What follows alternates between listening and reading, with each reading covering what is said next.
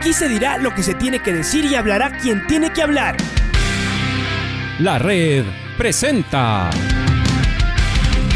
la charla del día a llevar una trayectoria que todo el mundo conoce, Carlos el Demoledor. Que la comunidad sepa de lo grande que fue Luis Chocho San Martín. Este año nuevamente jugar Copa Libertadores nos ilusiona mucho. La red. Los protagonistas lo dicen todo junto a los periodistas de la red. La camiseta más linda que me pude haber puesto en mi vida, ¿no? La camiseta de la selección. Los grandes clubes no priorizan competiciones, las disputan. En este año 2021 la selección se juega prácticamente su futuro. En donde estés y a la hora que tú quieras. Bienvenidos. Gracias a Jofre Paredes, está con nosotros, él es eh, director de, arbitraje de la, Liga Pro, eh, que está muy cerca de lo que, de, los árbitros de la Comisión Nacional de Arbitraje con la Federación Ecuatoriana de Fútbol, trabaja en conjunto con ellos. Hola Jofre, ¿cómo le va? ¿Cuál es su análisis? Eh, ¿Cuál es el resultado de lo que fue el arbitraje el fin de semana? Siempre va a haber polémicas, ¿no? Unos discutiremos a favor, otros discutiremos en contra de las polémicas Queda abierto, así es esto, pero a su criterio. ¿Cómo eh, estuvo el arbitraje? Buenos días. Hola, ¿cómo está? Buenos días. Mucho, mucho gusto. Saludos de acá de Guayaquil ya, llegando desde Quito. Estuvimos el día viernes preparando esta, esta primera final. Em, bueno, los llamados a calificar el arbitraje realmente eh, es la Comisión Nacional de Arbitraje. Eh, el día de hoy, a las dos y media de la tarde, he sido invitado una vez más a la sesión de ellos. Eh, pero si le puedo dar una percepción ya muy, muy particular, creo que un arbitraje que Luis Quiroz tuvo que, o sea, utilizó su, toda su experiencia para tratar de controlarlo. Sabemos que una final, eh, van las palpitaciones a mil, la cancha estaba mojada, eh, lo que se juega también, un campeonato, con todo lo que se, se puede decir alrededor de los partidos o de estos partidos finales. Eh, él fue bien apoyado, a mi entender, por, eh, por los árbitros del, que estaban dentro de la cabina, del bar y de la bar. Eh, si es que no, si hubiera sido un partido sin bar, creo que hubiera habido más polémica, esa es mi manera de ver. Pero al final del día, creo que lo supo manejar muy bien, tanto él como los, árbitros dentro de la cabina y al final del, y al final del partido quizás puede algún equipo sentirse perjudicado, no, pero creo que ya viendo las imágenes y la manera como lo llevaron, eh, llevaron estas, estas polémicas, creo que al final del día ellos van a, saber que, que, estuvo para mí un, con una buena calificación. Eh, repito, yo no soy el indicado para calificar, los que los califican son los señores de la Comisión Nacional de Arbitraje, pero esto es una percepción ya más que nada muy personal. En algún momento, yo preparé poco a poco, eh, ¿ustedes pensaron que se podía suspender el partido por la fuerte lluvia? Algo que no se había visto en los últimos días. Había llovido, sí, pero no con esta constante, eh, eh, esa constancia de, que llovió fuerte por mucho tiempo, incluso causando inundaciones afuera del estadio, Joffre. ¿Pensaron en algún momento en pasar el partido o suspender el partido? Lo que se pensó es analizar lo que decía el reglamento, pero con los dos equipos se, establecieron conversaciones, tanto de los dirigentes de Melec y de Independiente, y se estableció que primero la prioridad era que se juegue el partido. El reglamento de la de Liga Pro establecía que el, eh, a criterio más que nada del árbitro, ahí hablaban de 45 minutos, pero esto no era algo que, necesariamente tenía que ser así, era un criterio del árbitro para poder eh, ver y analizar cómo, cómo se desarrollaba la, el tema meteorológico y así analizar eh, si es que se lo podía primero eh, reprogramar a una hora determinada y después en algún caso eh, llevarlo hasta el siguiente día. Pero, pero la realidad es que con los dos equipos lo que se dijo, bueno, la prioridad es que se juegue hoy, vamos, vamos viendo cómo va desarrollándose lo del clima. Y así fue, se conversó con el árbitro Quirós y con los dirigentes y estuvo, estuvo también el presidente de Liga Pro y se estableció que una hora determinada o una hora prudencial para reprogramarlo en primera instancia fue a las 8 de la noche, ¿no? Entonces íbamos yendo paso a paso, pero efectivamente si es que después de esas 8 de la noche la lluvia eh, se retomaba o volvía a pasar lo que pasó, como usted dice, algo que casi nunca antes visto en las horas de la tarde, quizás en ese momento ya se iba a analizar ya eh, ponerlo ya el siguiente día, pero pero al final, eh, como le digo, al final del día creo que el, el análisis siempre estuvo basándose lo que pasaba minuto a minuto y hora, y hora tras hora, eh, dependiendo de cómo iba el, tema climatológico. ¿Y cómo es el clima? Les decía a los compañeros, yo que vivo cerca, ayer no llovió, yo, ayer no llovió. Así se dio, todo ayer, no ayer entonces. Sí, todo, todo llovió el domingo. Ayer parecía que iba a llover, pero nada, estuvo tranquilo, no, no, no llovió, mire cómo es el clima acá de cambiante. Pero bueno, y después usted decía, se tuvo que hacer otro trazado, coordinar eh, con la tecnología, a ver, ¿cómo fue esto? Porque eh, el, eh, trazado de la, de, la cancha, el corte también ayuda a los árbitros, pero usted decía que se tenía que hacer una nueva, ¿cómo es esto? organizar nuevamente. Una calibración, sí. Una calibración, ¿por qué es esto? Correcto. A ver, le comento, en los partidos que hay VAR, eh, hay que hacer dos procedimientos antes del partido. Hablo ya de la cuestión tecnológica. Un día antes, a la misma hora del partido, se tienen que ya estar instalados los equipos de la herramienta VAR y las cámaras. Tal vez no sea necesario todas las cámaras, pero sí eh, por lo menos unas cuatro o cinco cámaras el día anterior del partido. Ese día anterior del partido tiene que estar ya la cancha eh, ya tizada y también, eh, o pintada, lo pintan, ¿no? Este, y con la, en el caso si es en la noche, bueno, las luces encendidas. Cuando es, un, cuando es un estadio que nunca se ha hecho bar, hay que hacer un proceso de homologación. Ahí se necesitan unos equipos de fútbol, pueden ser juveniles o de por lo menos 17, 18 años para hacer jugadas específicas, qué sé yo, y homologar la cancha. En el caso independiente, la cancha ya estaba homologada, entonces lo que se hace es una prueba de audio y video el día anterior, a la misma hora del partido, y horas antes del partido, normalmente una o dos horas antes del partido, se hace una calibración final con los equipos y con todas las cámaras que van a estar en la transmisión. Entonces, esa calibración se la demora algo así como 20, 30 minutos, eh, pero se la tiene que hacer con la cancha tizada y como usted vio ayer, la lluvia fue tan, eh, tan tenaz, digamos, y este que las, las líneas de la cancha se comenzaron a, salir. Entonces no se podía hacer la calibración una o dos horas antes del partido. Se tuvo que, hacer primero un proceso de repintado o retizado de las líneas para que una vez que esté eso, bueno, en ese momento se podía hacer la calibración. Eso lo, se, lo pudo hacer en esta hora que fue y se la reprogramó. Son procesos completamente normales que en condiciones climatológicas normales se las hace una hora antes del partido y, listo. Y, cuando ya tienen que empezar el partido ya está todo calibrado, está todo listo. Pero en esta ocasión por la lluvia y por lo que se había, digamos, despintado la cancha, es lo que no se lo pudo hacer. Y se lo, se lo hizo en esta hora que, que tuvimos adicional cuando se lo reprogramó. ¿Qué pasó con los intercomunicadores? Que tenía que el VAR comunicarse con eh, Juan Carlos Andrade para que Juan Carlos Andrade le diga a Luis Quiroz. ¿Por qué no hubo una comunicación directa, Joffre? Mire, ellos tienen tres planes. Eh, el plan A, el plan B y el plan C. Y la idea es que siempre haya esta, esta comunicación entre la cabina y los árbitros de cancha. Eh, efectivamente, cuando el plan A comenzó a fallar, ellos enseguida comenzaron con el plan B. Y el plan B es un plan de comunicación con un walkie-talkie. En todo momento, y ustedes pueden ver, no sé si ya han visto las, grabaciones eh, del bar, en todo momento hubo comunicación entre los árbitros de la cabina con la cancha, a través del cuarto árbitro.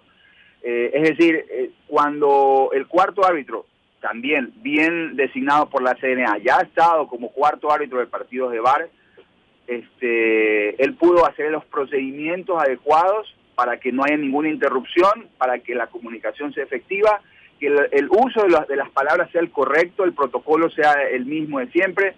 Eh, cabe recalcar que para que un partido esté, sea un partido, tenga árbitros VAR, los que tienen que estar certificados son el central y el VAR y el AVAR, nadie más. Eh, ni el cuarto es necesario que esté certificado, ni los líneas es necesario que esté certificado, porque hubo una confusión durante la semana que algún exárbitro había comentado algo así, pero la realidad es que eh, estos son los que únicamente que tienen que estar certificados. Sin embargo, Juan Carlos Andrés ya estuvo en un partido con VAR y ya pudo, ya hizo sus, digamos, sus capacitaciones internas a, través de estos partidos, eh, entrenamientos internos, qué sé yo, ensayos, eh, y ya sabía el procedimiento. Entonces fue a través de él en que se comunicó en todo momento la cabina con el, con el árbitro central. Los audios del VAR, ¿por qué no los sacan ustedes? ¿O, tiene que sacar la Comisión Nacional de Arbitraje? ¿Cómo, está coordinado esto? Sí, eh, bueno, los audios, videos y toda la información del arbitraje reposa siempre en la Comisión Nacional de Arbitraje. Lo que se hizo, lo que se hizo ese día, después del partido, conversamos eh, tanto el presidente de, Liga Pro con, como con conmigo, eh, con Roger Zambrano, le, le pedimos, le sugerimos que dentro de las primeras 24 horas, si es posible, eh, se puedan enviar estos audios y videos a los equipos, ¿no? Asimismo, cuando se finalizó el partido, yo fui y a, la, afuera de la sala del bar y conversé con el Quality Manager, con, Wilson Ávila, miembro de la CNA. Le expliqué y le dije, bueno, no tenía que explicarle mucho, simplemente le recomendé que dada, eh, dada que es un partido final, dado todos los ánimos tan caldeados como, como terminaron, eh, que por favor eh, traten lo posible de trabajar con Hawkeye y que extraer lo más rápido posible esos audios y videos para que a su vez con la rapidez adecuada también le envían los equipos. Y así fue, el siguiente día, tengo entendido 12 del día, 1 de la tarde, ya, este, ya estaba armado el correo y enviado el archivo. Es un proceso que de, extracción de audios y videos ellos se tomaron ahí alrededor de cuatro horas y después tienen que hacer un proceso de compresión y bueno, es un proceso más que nada administrativo, informático que, que lo hicieron, como le digo, en menos de 24 horas los equipos ya tenían esos audios, que es lo que nosotros buscamos como Liga Pro buscamos siempre la transparencia, buscamos siempre la agilidad en ese tipo de cosas y para eso estamos nosotros, ¿no? Pero ya la información en sí reposa siempre en, ellos, en la CNA. Eso sí, con nosotros, a partir de la llegada de Roger Zambrano, han sido muy, muy transparentes, abiertos y le han dado muchísima agilidad a, este tipo de información, que creo que de esa manera es que los equipos, los hinchas, periodistas, todo el mundo ya eh, los recibe y bueno, y después ya viene el análisis, ¿no? Pero lo más importante para nosotros es que haya este tipo de transparencia y, rapidez en el intercambio de la información. ¿Es imposible editar eh, los audios, eh, Joffrey? O sea, lo digo esto porque algunas personas pueden pensar eso, editan los audios o el video. ¿Es imposible esto o ustedes están al 100% ahí para que, no suceda nada de esto? No, no, no, no. E, eso ya es eh, ir, a pensar mucho más de, la realidad.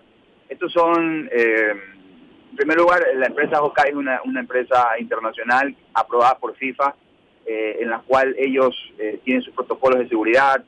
Eh, no, no, están, no estamos aquí para, hacer ese tipo de cosas, ellos no están aquí para, para hacer ese tipo de cosas. está también el nombre de, los de los árbitros VAR mexicanos, de la Federación Mexicana de Fútbol y por supuesto de, de los miembros de la Federación Ecuatoriana de Fútbol. esos audios no, no, no pueden entrar, o sea, uno, uno puede imaginarse lo que sea, pero pero la información, como les digo, mientras más rápido se la pueda enviar y realizar, eh, es creo que lo mejor. Y yo lo veo muy, muy poco probable que eso pueda existir. No, no le quiero decir 100% porque eso creo que nunca uno puede tal vez poner las manos sobre el fuego con, otra persona, pero dado lo, que yo he visto con el profesionalismo con que ha trabajado la CNA, con el profesionalismo, a pesar de las quejas que hemos tenido con, contra Hawkeye, eh, no, no los veo a ellos poniéndose en un plan de edición o algo así. Ellos más bien, eh, si ustedes pueden ver en, en, los partidos de la Conmebol, esos sí son audios editados. ¿Por qué le digo? Porque abajo hablan ya de quién dice cada cosa, esto lo está diciendo el bar, esto la bar, esto lo dice el árbitro de campo, eso ya hay una edición. Acá es una, es una entrega de, audio y video en bruto, o sea, eh, muchas veces hay que adelantar para ver las repeticiones y de lo que exactamente están hablando. Es decir, no, no, no le veo asidero a eso. Joffre, lo que se viene el domingo. Hoy hay reunión, me parece, no sé, analizábamos también, quedan dos árbitros que podrían dirigir la final, Aragón y Guillermo Guerrero. De los dos, me parece que ya como el otro de Quiroz ya no puede volver a pitar, pero me parece que entre Aragón, Guerrero, estará Byron Romero, Cristian Escano, me parece que son los que podrían estar en esta final, final, Joffre. Eh, bueno, de los yo les puedo decir de los centrales que podrían estar, dado que es un partido con VAR. ¿no? Eh, de ahí escogerá la CNA eh, quiénes son los mejores para ellos. Para ellos ¿no? Eh, los posibles árbitros que podrían pitar este partido son Augusto Aragón, Guillermo Guerrero y Carlos Orbe como centrales. Esos son los únicos que quedan árbitros ecuatorianos certificados bajo VAR, dado que, que Luis ya pitó el primer partido. De ahí, de los líneas, los líneas no necesariamente tienen que ser, este, como les digo, certificados la CNA escogerá entre los mejores, eh, quién, quiénes pueden ser. Usted habló de Byron, habló de Christian, creo yo que son árbitros muy experimentados.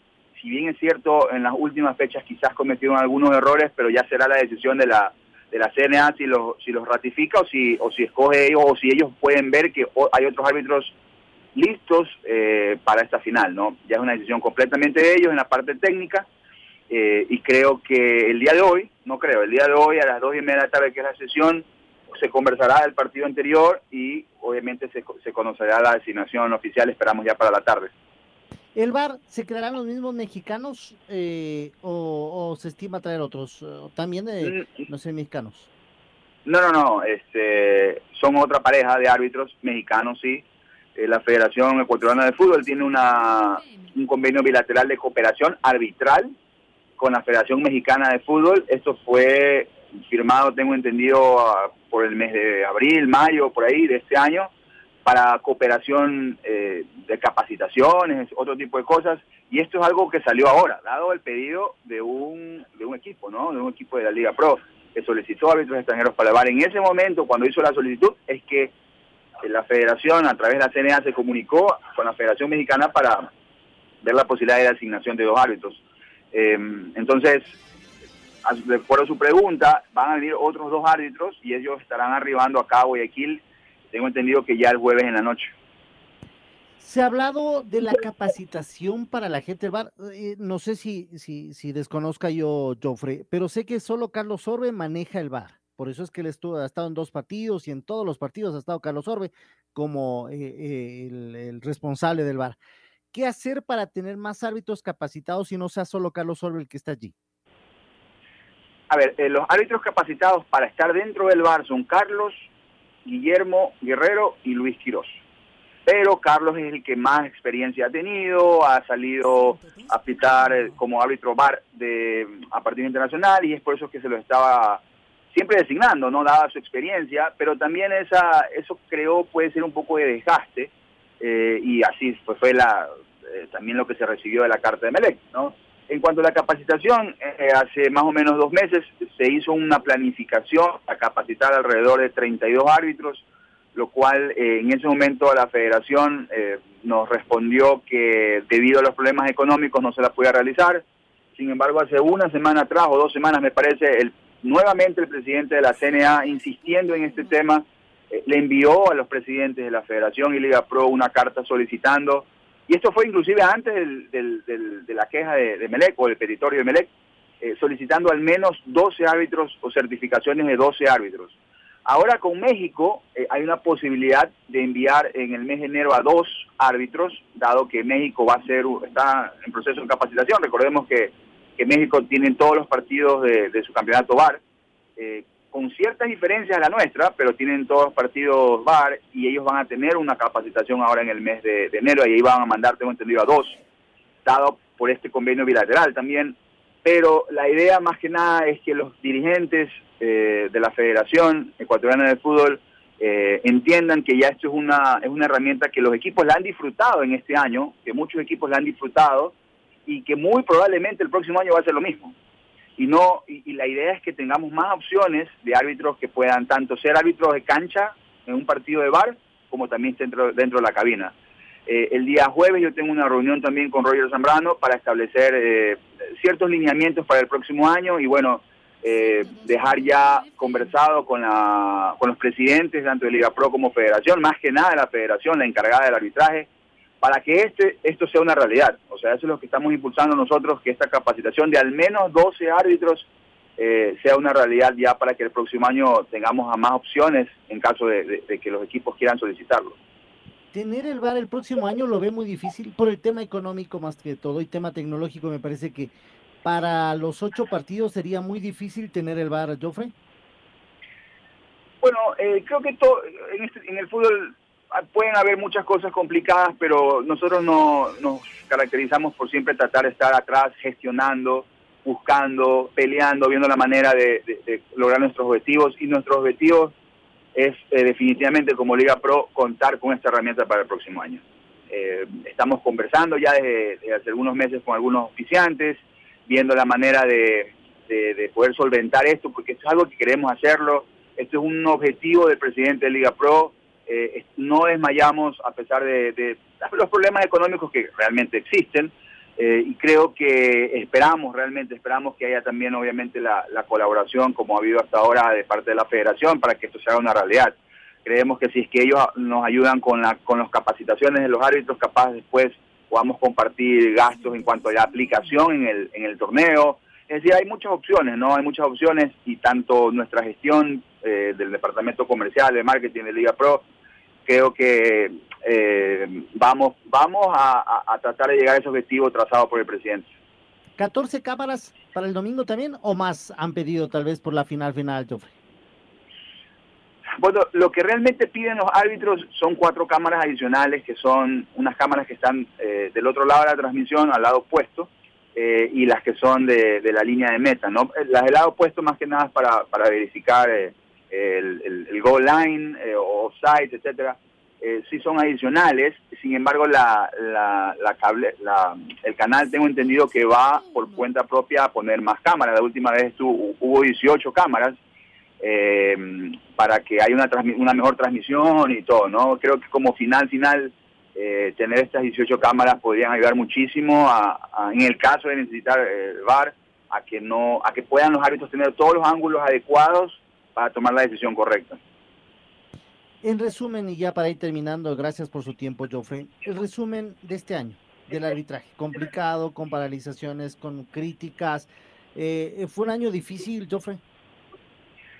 Creo que el año se lo tiene que dividir en dos, sinceramente, eh, y se lo tiene que dividir dado a, la persona que vino a, ayudar, colaborar y a tratar de cambiar el rumbo, que es eh, Roger Zambrano. Antes de él eh, había muchísima confusión en parte, parte del gremio arbitral. Eh, había quizás, yo quiero ponerlo así, con esa palabra, confusión. Él vino a poner orden eh, con su, su, manera de ser, su manera de trabajar. que lo único que él, él quiere es que el arbitraje del fútbol ecuatoriano mejore. A partir de ahí hubo una comunicación mucho más fluida con la competición, o sea, con nosotros. había una apertura total eh, y si bien es cierto, puede costar eh, tiempo tratar de, enrumbarlos, creo que, y creo que también usted puede ser fiel testigo de que las últimas fechas, si bien es cierto, hubo errores, no fue como las anteriores, ¿no? Las últimas cuatro fechas tal vez, eh, donde el arbitraje creo que no, no, no fue protagonista, que esa es la idea que ellos siempre tienen, se vio ya poco a poco el trabajo de él. Y creo que para el próximo año se va a ver mucho más. Ya se está planificando la pretemporada, eh, tengo entendido que no la van a hacer aquí en el Guayaquil ni en Quito, eh, la van a hacer en, otro lugar donde presta muchas eh, mejores condiciones para realizarlo. Ojalá también en esa pretemporada se pueda complementar con ejercicios prácticos ya de, de, bar, si es que todo este proceso avanza, lo que queremos hacer. es decir, ellos están, como le digo, tratando de enrumbarse y si bien es cierto, al principio de año puede ser catalogado como un, como un arbitraje, digamos, no tan bueno, creo yo que, está ahora en ascenso, ¿no? Esperamos, como le digo, ya una vez que el próximo año empiece, eh, podamos disfrutar de un arbitraje de calidad y un arbitraje mejor que lo que tenemos ahora como, como el que terminó el año, ¿no?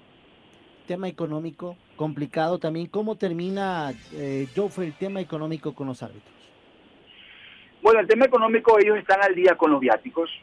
Eh, Después de eso, eh, si hay todavía una deuda con sus honorarios, estamos, hemos cumplido nuestra palabra de que apenas entre dinero de parte de, la, de, de, Vol TV, eh, ese dinero se corresponde a los equipos, también corresponde al arbitraje eh, y hemos hecho y hemos cumplido de esa manera. Adicional a eso, por gestión de, de la dirección que yo manejo, hice la consulta con el presidente y el director ejecutivo de Liga Pro, y le solicité que dado la importancia de una final para darle más realce inclusive este, a estos partidos y dado que todo el mundo siempre va a merecer lo mejor, eh, de aplicar un bono económico para los árbitros que estén designados para las finales y eso ya a cuenta de Liga Pro, ¿no? El arbitraje, una vez más, es pagado por los clubes, los clubes locales, pero se les ha comunicado a ellos que de parte de Liga Pro, de la, de la organización, ellos tendrán una bonificación adicional para los árbitros designados para la final. Es que al final, digo yo, es una motivación, una motivación extra más que nada eh, para tratar de paliar en algo la difícil situación de este año, que creo que que dado también las reuniones que han tenido los directivos con los directivos de TV, esto se va a, enderezar poco a poco y esperamos ya a final de año no, no tener ninguna deuda con ellos para el próximo año empezar, digamos, eh, o sin deuda o, casi nada, ¿no? Ya dado, dado el difícil panorama económico que, que, que el fútbol ecuatoriano ha pasado durante este año. ¿Cuándo los van a tener, Joffrey, ya en Guayaquil para la final? ¿El viernes ya deberán estar los árbitros allí para empezar a trabajar con la gente del bar también? Sí, ellos probablemente, bueno, los locales han de estar ya desde el jueves acá, eh, para que una vez que se unan los mexicanos el día viernes en la mañana, comenzar a trabajar en simulaciones, eh, en, capacitaciones, también conocerse entre ellos, ¿no? Eh, yo estuve allá en Quito y pude ver la química que pudieron conseguir en dos, tres días los árbitros nacionales con los extranjeros, es decir, los dos no, aquí lo más importante es no, no ver nacionalidad, sino ver el profesionalismo. Y así es, lo fue, fui testigo los días que estuve por allá de, primero la química personal que hubo entre todos, el respeto eh, a sus trabajos y después el profesionalismo con que se desempeñaron tanto los de cancha como los, los que estaban dentro del bar.